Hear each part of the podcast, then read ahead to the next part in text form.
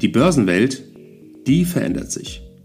Anlegen am Kapitalmarkt, das bedeutet heute Hochleistungsrechner statt wild durcheinanderschreiende Händler. Anlagealgorithmen mit künstlicher Intelligenz hinterlegt und immer neue Finanzinstrumente.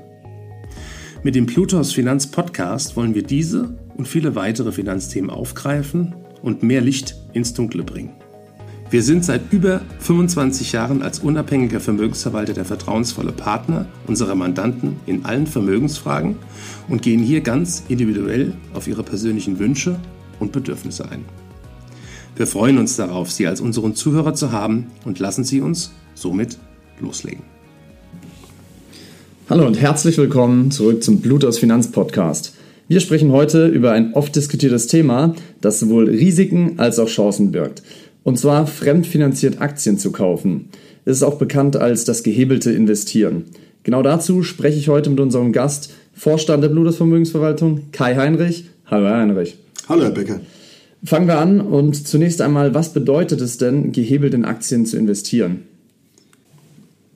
Gehebeltes Investieren bezeichnet die Praxis mit geliehenem Geld ähm, ja, Aktien zu erwerben und hier größere Positionen, als man sonst mit dem vorhandenen Eigenkapital könnte.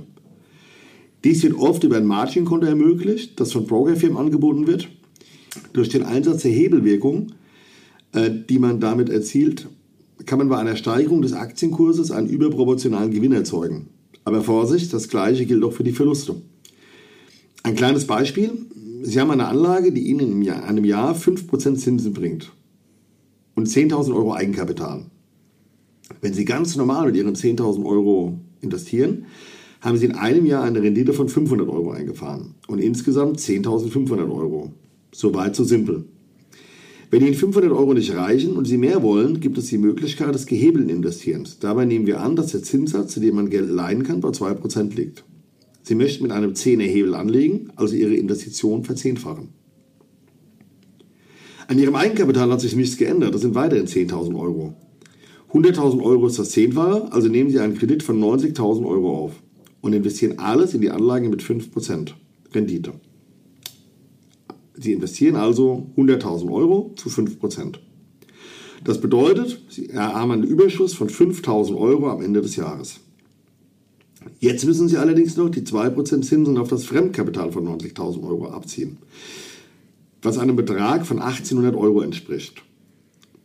Summarum heißt das 5000 Rendite mit einem Abzug von 1800 Euro Sollzinsen oder Kreditzinsen machen 3200 Euro Gewinn. 3200 Euro sind von ihrem ursprünglichen Eigenkapital, also den 10.000 Euro, stolze 32 Prozent. Wie schon gesagt, der Hebeleffekt geht auch in die Verlustrichtung.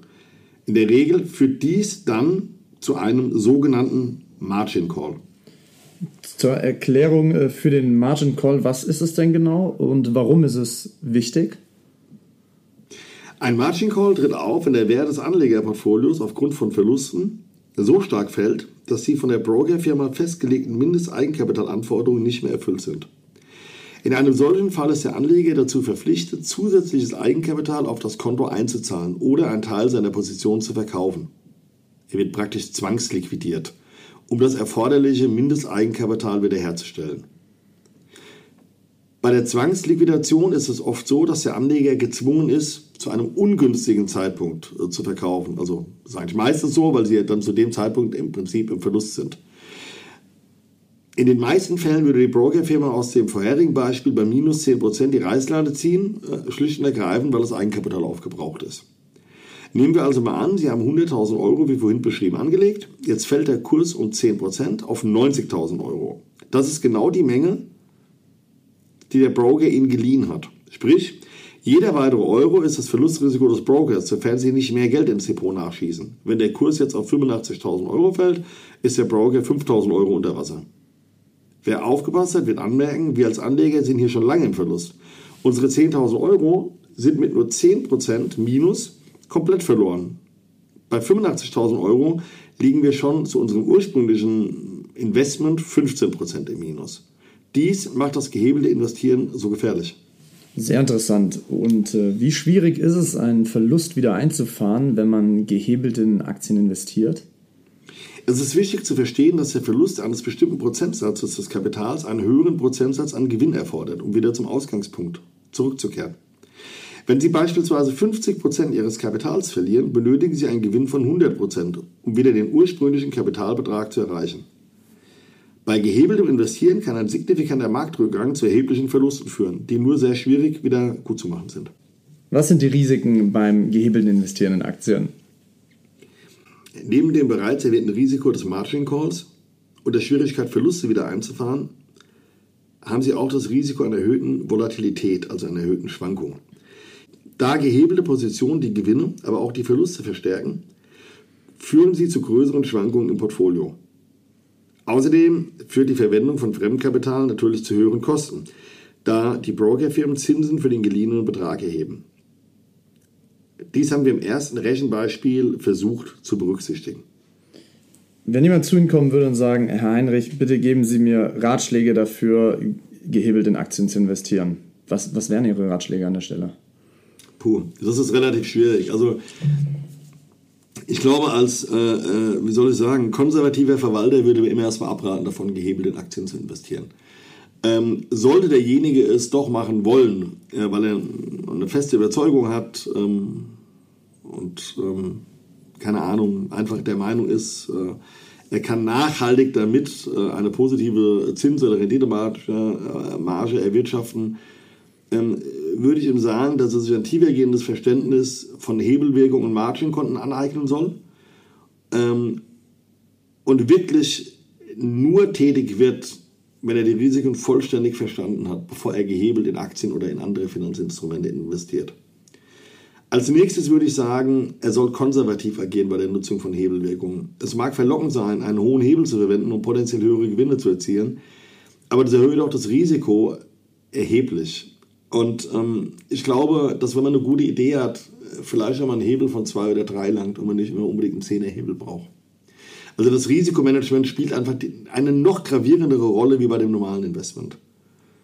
An dritter Stelle, und das würde zum Part Risikomanagement gehören, äh, ich denke, man braucht einen Plan. Und zwar insbesondere, wenn die Dinge nicht laufen, äh, wie man sie äh, ja, erdacht hat.